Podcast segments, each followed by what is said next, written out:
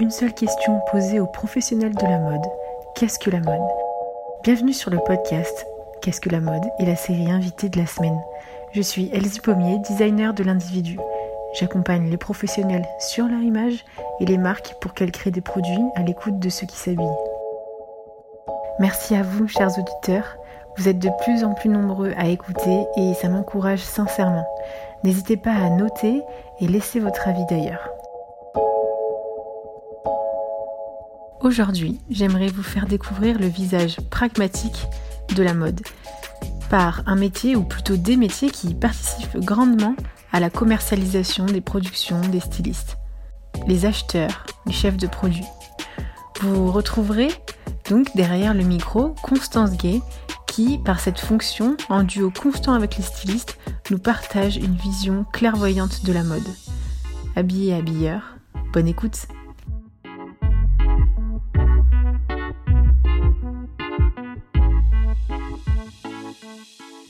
pour moi, qu'est-ce que la mode? Je pense qu'au tout début, quand je me suis posé la question, je pensais à la mode, à la haute couture, au défilé, à ce genre de choses.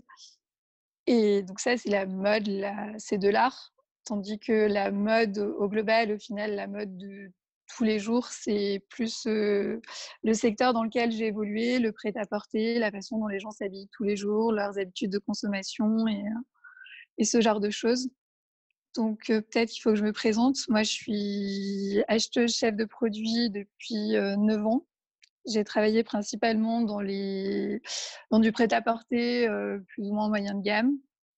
Et pour moi, la mode, c'est devenu, enfin, c'est, c'est une façon de gagner de l'argent, c'est une industrie, c'est du profit, des marges, ce genre de choses.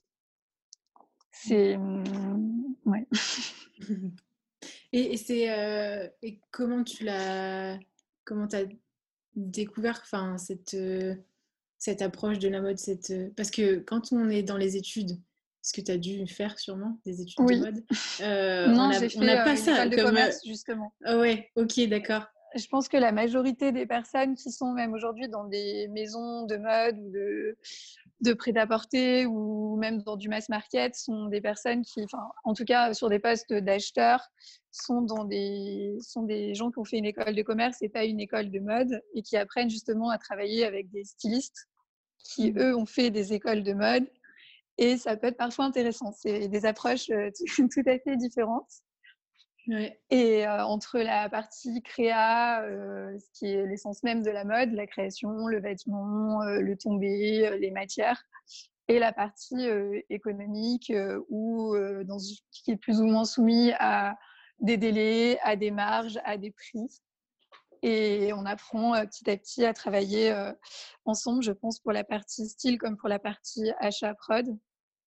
Et, et voilà, c'est une expérience très intéressante de travailler du coup avec des gens qui, ont, qui vivent la mode et qui l'incarnent plus, parce que pour moi, un styliste incarne la mode, malgré toutes les contraintes imposées par généralement les acheteurs ou les chefs de produits.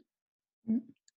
Et du coup, c'est ce mélange, ce mélange de tout ça qui fait au final la mode de tous les jours et, et le vêtement. Mmh. Et comment tu le vis justement au quotidien ce, c'est une sorte de paradoxe quand même, parce qu'il y en a un qui rêve et il y en a un qui, qui est en mode super terre à terre et en disant bah, attends, il y a des chiffres, il y a un tracking des ventes et, des, et tout ça. Bah, c'est assez paradoxal et assez. parfois, c'est compliqué aussi, de, pour ma partie en tout cas de, parler avec, euh, avec des stylistes. Après, de toute façon, il faut être réaliste dans le sens où dans une marque aujourd'hui de prêt-à-porter et pas, de, pas une maison de couture, la logique, elle est quand même euh, très simple. En fonction de l'ADN de la marque, il y a un positionnement prix qui est établi. Enfin, ça devient tout de suite très mathématique et l'acheteur chef de produit se voit poser en gros enfin, un cahier des charges styliste qui mmh. doit plus ou moins respecter, tout en essayant de l'adapter aussi aux envies, euh, aux envies du style. Qui, le style est lui aussi quand même, enfin le styliste dans une marque de prêt-à-porter est lui aussi obligé de s'adapter à l'ADN de la marque, au-delà même des tendances euh, actuelles. Mmh. C'est un bon mélange de tout ça. Ah, c'est top. Et comment alors du coup tu, tu as géré pendant ces neuf années et puis pour la suite, comment tu gères du coup la créativité de, tes collaborateurs Parce qu'ils sont au même niveau que toi Ils sont plus ou moins. Bah, généralement, au final, c'est quand même l'acheteur qui va trancher. Et après, le, généralement, sur un développement de collection lambda, on fournit un cadre de collection au styliste qui est bien évidemment vu avec eux. Ouais. c'est plus sur une structure en termes de, par exemple, il faudra 10 robes sur, une gamme, sur différentes gammes de prix. Mmh. Après, la création même du vêtement reste quand même à, complètement à la main du styliste en fonction de ce qu'il a vu dans les carnets tendances, dans les défilés, dans les shoppings qu'il peut faire ou dans toutes même les, expos qu'il peut faire pour, pour, pour s'ouvrir l'esprit. Et à, ce moment-là, après, on travaille ensemble sur le produit voulu en choisissant le fournisseur, la bonne matière pour atteindre le bon prix. Parfois, en effet, mmh. c'est c'est pas toujours évident. Après, c'est en l'occurrence, moi, de mon expérience, on a quand même six mois pour arriver à faire une collection correcte. Donc, on arrive toujours euh, d'une façon ou d'une autre à, trouver une solution. Mais bon, parfois, c'est vrai que c'est un petit peu compliqué. certains stylistes sont parfois très attachés à certains produits qui sont pas forcément très, enfin, vraiment une valeur, enfin, commercialement, qui sont compliqués à vendre. Ah ouais. Et comment tu gères du coup cette, euh, euh, cette créativité c'est j'ai eu la chance de travailler avec des stylistes qui euh, ont quand même bien compris les aspects euh, commerciaux. Mmh. Donc, du coup, c'est généralement, elles ont toujours une petite partie où ils se font plaisir. c'est mmh. dans la structure de collection, on peut la décomposer entre les produits basiques, les produits mode et les produits images. Et toute la partie un petit peu image, voire mode, elles ont quand même un peu plus libre de s'exprimer. Mmh. Et tu fais bien la différence aussi, en plus, euh, ben, styliste, tu bosses avec des stylistes et souvent, c'est un mot qu'on utilise un peu à tort et à travers, mais le styliste est un métier euh, industriel. Enfin, tu n'as pas, pas parlé de créateur euh, dans ton équipe. non, il n'y a pas de créateur, c'est oui, un métier. Après, je ne sais pas, j'imagine que peut-être que dans des maisons de couture, ou je ne sais pas exactement, mais dans, en gros, le prêt-à-porter, le styliste, c'est oui, quelqu'un qui va produire des dessins euh, à une fin commerciale. Mmh. Et généralement, les, elles ont très, ils ont très, ils ont un temps très serré, peu importe s'ils ont de l'inspi ou pas. il y a des timings et des contraintes de, de production, de ton, de, qu'ils doivent respecter. Et je sais que parfois, notamment quand euh, ils se retrouvent à devoir produire, par exemple, 400 modèles en trois mois, avec les fiches techniques compris, ça peut être très compliqué. Et j'imagine que pour eux, parce que moi, au final, j'ai un boulot qui est très pragmatique, c'est des chiffres, tandis que j'imagine que créer autant de modèles en si peu de temps, en termes de. Enfin, ça doit être très compliqué à gérer, en mmh. termes d'inspiration, de, tout, quoi. Et comment tu, toi, à ton échelle, du coup, tu, tu gères cette, parce que comme tu disais, c'est très pragmatique, c'est euh, chiffres euh, et tout ça, euh, limite mathématique. Mais en même temps, ce que tu produis, ça, c'est normalement, ça doit provoquer. Bon, l'émerveillement, c'est peut-être un grand mot, mais oui. parce que c'est plutôt haute couture, mais ça doit attirer, ça doit donner envie. Comment tu, tu gères ce côté émotionnel? Comment tu le traduis en fait? Comment tu, dans tes chiffres Comment tu le vois en fait? Bah, généralement, après, c'est sur une collection qui va être segmentée en produits plus ou moins basiques. Ou, après, nous, on suit les chiffres tout le temps. C'est-à-dire que toutes les semaines, on a des reportings de savoir quelles sont les meilleures ventes. Mmh. Elles sont communiquées aussi aux stylistes. Et après, elles savent, ils savent pertinemment que parfois, c'est des modèles qui leur plaisent vraiment, mais que c'est pas commercial. Et dans ce cas-là, ces modèles doivent être vraiment incarner l'image un peu forte de la marque. Et mmh. après, les autres modèles, malheureusement, doivent répondre à, en effet, si on produit 300 pièces, il faut bien les vendre sur, sur la période de vente. Sinon, après, les résultats ne sont pas forcément bons et généralement, c'est le travail des stylistes qui est remis en question aussi. Donc, ce c'est pas pour les embêter eux, en fait. Quand, après, moi, j'ai un avis, je suis pas très mode, enfin, je suis, je suis plutôt la cliente lambda. Donc, si je me dis ça, typiquement, personne le met, c'est que, c'est qu'il y a un problème, il faut retravailler sur le modèle. Mmh. Parce qu'on est dans une logique, encore une fois, pas de création, mais de rentabilité. Et, euh, et euh, voilà, il faut que les modèles se vendent, il faut que l'argent rentre. Et, mmh. et voilà, c'est l'évocation des marques, à mon avis, euh, mass market, moyenne gamme et même un peu luxe accessible. Ouais.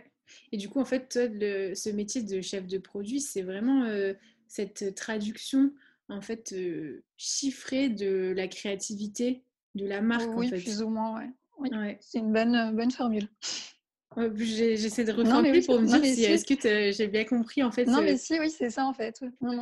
C'est super intéressant parce que, et c'est là où on voit que le styliste, le styliste ne fonctionne pas tout seul, puis le chef de produit pareil. Non plus. Et vraiment, c'est beaucoup de, de, de, communication. Moi, par exemple, tous les voyages fournisseurs que j'ai pu faire, que ce soit en Chine, en Inde ou même en Turquie, je suis jamais partie sans sans un styliste, je suis incapable toute seule. Alors, je sais que dans certaines marques, notamment, je crois, Zara ou les gros groupes, euh, les chefs de produits vont carrément faire du picking dans les usines. Elles n'ont même plus de stylistes qui les accompagnent.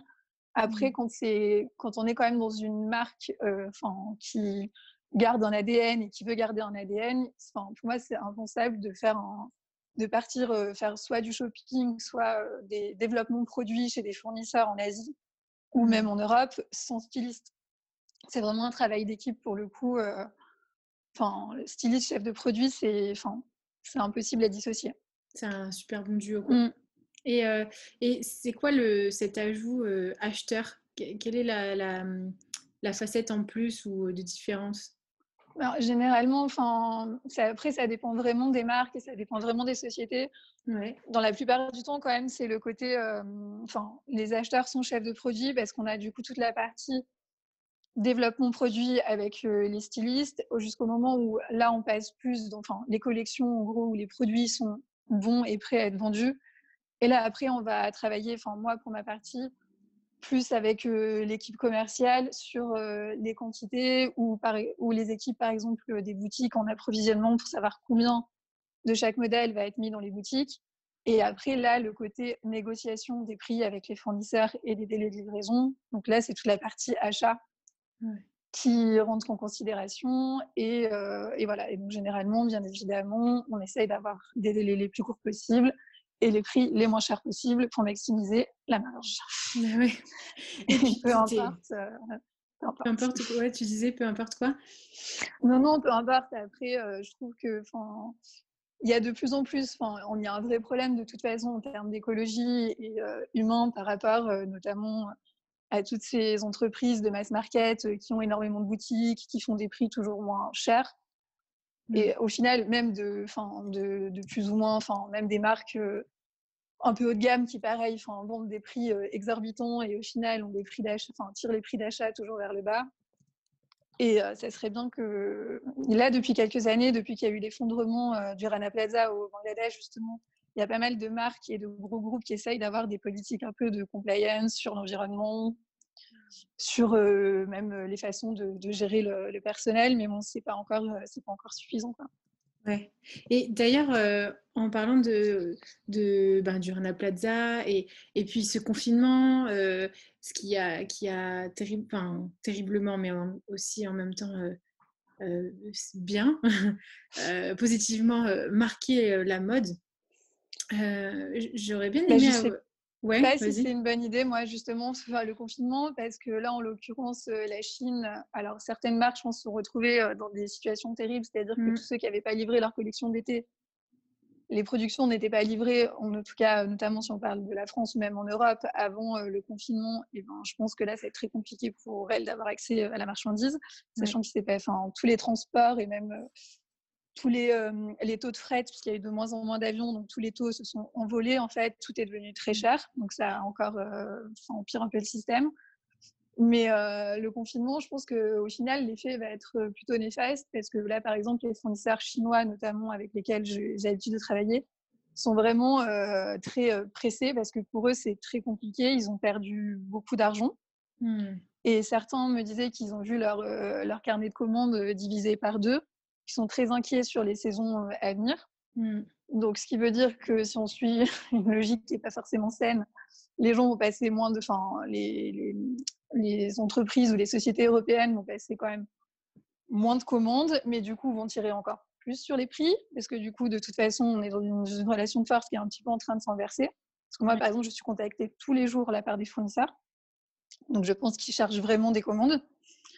Et encore, la Chine, ça va, mais pour des pays comme le Bangladesh, ça les met dans des situations, par exemple, terribles, où du coup, ça devient un drame vraiment social parce que Enfin, moi, j'ai des autres amis qui sont acheteurs et qui travaillent principalement avec le Bangladesh, et même eux essayent d'organiser des, des, cagnottes ou des, des trucs comme ça mmh. pour essayer de soutenir, euh, soutenir euh, les gens là-bas. Quoi. Ouais, parce que euh, j'aime beaucoup ce que tu apportes parce que on, s'émerveille de nouveau. et je dis pas que c'est mauvais, hein, c'est bien ce qui se passe en Europe et dans pour les marques les, bureaux d'études de, et les penseurs, on va dire, toute, toute la partie occidentale qui repense le calendrier et tout ça. Mais en fait, ça, c'est la, la, face euh, de nouveau euh, visible de la mode. Mais en fait, ces choix-là, euh, ont des lourdes conséquences de nouveau dans les pays que, où nous ne sommes pas, où il n'y a pas la loi euh, française ou même européenne. Ils n'ont pas tous les avantages. Euh. Exactement, rien que le chômage technique ou le chômage partiel. Enfin, voilà, comment ça se passe. Et, donc, je suis contente que tu aies souligné aussi cet aspect parce qu'on voit beaucoup de positivisme à, ça. Je dis, et ça, c'est bien, c'est vrai. Mais par contre, c'est que on, comment bah, Les conséquences, c'est que eux vont se développer moins vite et vont se retrouver. Enfin, après, je pense que les commandes vont, en effet, là, enfin, en tout cas pour eux, ils vont avoir moins de travail. Après, de là à dire que, en effet, et ça, je suis tout à fait pour le fait qu'on ait une mode plus éthique et en France et qu'on revienne à, des valeurs comme ça. Après, il ne faut pas oublier que le système quand même en France industriel par rapport au textile, il, est, il a perdu toutes ses ressources. Donc aujourd'hui, même faire une veste en France, c'est pas possible parce que, enfin, voilà, il doit y avoir très peu d'usines parce qu'on n'a plus du tout les, les, outils, les machines pour le faire. Donc de là à dire que ça va se basculer complètement, je suis pas sûre. Après, on va revenir certainement, enfin, je parle en tant qu'acheteuse, à un sourcing en effet plus proche notamment la Turquie, le Portugal ou sur des, ce qu'on appelle le proche import plus que le grand export. Après, il faut pas oublier quand même que je pense que, enfin, on n'en est pas encore là. Enfin, ça va arriver, mais pas tout de suite. Après, le local, c'est une des manières de, de, de, répondre, mais en même temps, moi, je connais des marques en Inde, en Chine, qui, en fait, elles se battent juste pour avoir un, un prix juste, en fait, et pas se faire écraser par la marque euh, le donneur d'ordre en fait. Oui, non, euh, c'est sûr. Après, généralement, euh, ça, j'ai l'impression, après, je sais pas, hein, que c'est quand même, on est dans une relation une relation qui, enfin, qui est de plus, qui est plus égale qu'avant. La Chine, c'est quand même aujourd'hui un pays qui est très développé. moi, le seul, enfin, et je pense que les prix qu'ils nous donnent, ils ne perdent pas d'argent. Les Chinois, généralement, sont plutôt, plutôt bons en égo. Et, moi, le seul problème avec c'est notamment sur l'environnement ou euh, le fait que l'industrie textile est quand même une industrie qui pollue énormément. Et, euh, et, en plus, en, Chine, moi, je me souviens, je crois que c'était en 2016, quand j'y suis allée, euh, les, les, usines avaient arrêté de fonctionner deux mois avant le G20 pour que quand les, les gens, enfin, tous les dirigeants arrivaient pour le G20, le ciel soit bleu. Ah il n'y ait plus de pollution. Et, euh, et, du coup, ils mettaient en retard des productions, mais il fallait que le taux de, taux de, pollution, soit, enfin, de particules, soit, soit à un tel niveau. Et, euh, et voilà. donc, ils ont quand même des politiques euh, écologiques. Enfin, ils ont quand même beaucoup de chemin à faire, je pense. Ouais, non, c'est sûr. Mais du coup, c'est bien que bah là, on a été tous mis à, à zéro et au, même, au même niveau en fait avec ce confinement et du coup on, voit vraiment que les métiers sont divisés, enfin les, les, deux grandes phases de, de, la mode sont divisées avec euh, ben, les donneurs d'ordre euh, en, en, Occident et puis la production euh, en, en, Asie ou même plus proche aussi, Maghreb et tout ça. Mm. Et comment en fait se, se, dire, se retrouver ben, au même niveau en se disant le donneur bah, Le problème, c'est que le rapport de force, il est quand même plus de notre côté, enfin, du côté enfin, occident que du côté euh, que du lard, parce que je pense qu'ils ont des énormes capacités de production qui sont pas pleines, qui n'ont fait que se, enfin, sans doute euh, se, diviser. Donc du coup, ils vont mettre des prix plus bas et ça sera pas forcément très profitable pour eux. Mmh. Ouais. J'aimerais penser le contraire, mais. Ouais, c'est ça. C'est ça qui va être complexe et c'est ça qui est le côté aussi. Euh, terrible et du coup comme tu le disais social socialement complexe quoi que on, va devoir euh, apprendre à gérer aussi et à, rester face à cette réalité. Et toi, tu disais que niveau euh, peut-être, enfin, comment toi personnellement aussi, ça te, as envie de vers quoi tu as envie d'aller, vers, ou comment tu vois ton métier évoluer face à cette, ce questionnement éthique c'est enfin bah éthique c'est un grand mot mais l'environnement social et tout ça. Bah, ça va un peu de si je pense que tu as raison ça va un petit peu de pair enfin mais après moi je suis agréablement surprise notamment nous on passait des commandes pour un gros un gros groupe et progressivement je sais pas si tu vois mais tous les vêtements qui sont en fait sortis d'usine sont mis dans des sacs dans des polybags en plastique ouais. donc là déjà maintenant les gros groupes commencent à nous demander de d'utiliser soit du plastique recyclable, soit des polybags en maïs. Ou, enfin, donc il y a quand même des choses qui bougent pas hmm. assez vite. Mais il y a des choses qui bougent. Après, euh, après le problème, c'est qu'il y a un problème aussi, enfin, notamment de corruption. Et euh, quand, euh, par exemple, on demande des rapports de test pour être sûr que les t-shirts, c'est soit bien du coton bio ou qui n'est pas utilisé, des colorants qui soient enfin, pas nocifs à la santé ou ce genre de choses, euh, suffit que le contrôleur ait reçu un petit bac chiche, un petit billet, et c'est, le rapport de test, il se transforme aussi. Après, je dis pas que c'est une généralité, mais ça peut arriver. Ouais. mais... dans certains pays, on n'est jamais sûr. Ouais, ouais, c'est vrai. Mais c'est top parce que tu, tu, tu montres bien euh, la, la, complexité qui est cette industrie euh, de la mode et, et que c'est pas négatif, parce qu'elle nous permet de, de, pouvoir proposer un super beau panel de, produits avec, euh, en respectant des ADN de marque et tout ça. Et même, elle fait vivre aussi des gens. Enfin, Exactement, euh, voilà, c'est ça. C'est ça que je voulais, euh, je voulais, je me suis dit, on va terminer par une, une, une, jolie note quand même, c'est que bah, elle fait vivre pas mal de monde, quoi. oui, et puis même, elle passionne, j'imagine aussi beaucoup de gens que ce soit même des stylistes, enfin que ce soit des stylistes en France ou des acheteurs ou même des fournisseurs euh, sur, euh, enfin, sur place qui ont des showrooms où ils sont. Euh, les personnes qu'on rencontre généralement, même en déplacement, c'est des gens qui sont passionnés par cette industrie. Enfin, Moi, les hmm. gens que j'ai vus, c'est des gens qui adorent le produit, qui, qui ont plein de solutions, qui, enfin voilà quoi. Ouais, c'est ça qui est top. C'est plutôt sympa. C'est beaucoup, beaucoup de solutionnaires en fait, solutionneurs pardon, dans cette industrie. Oui, c'est vrai. Trop bien. Bon, on peut terminer là-dessus, hein, si ça bah, super. Ouais, très bien. Merci beaucoup, du coup.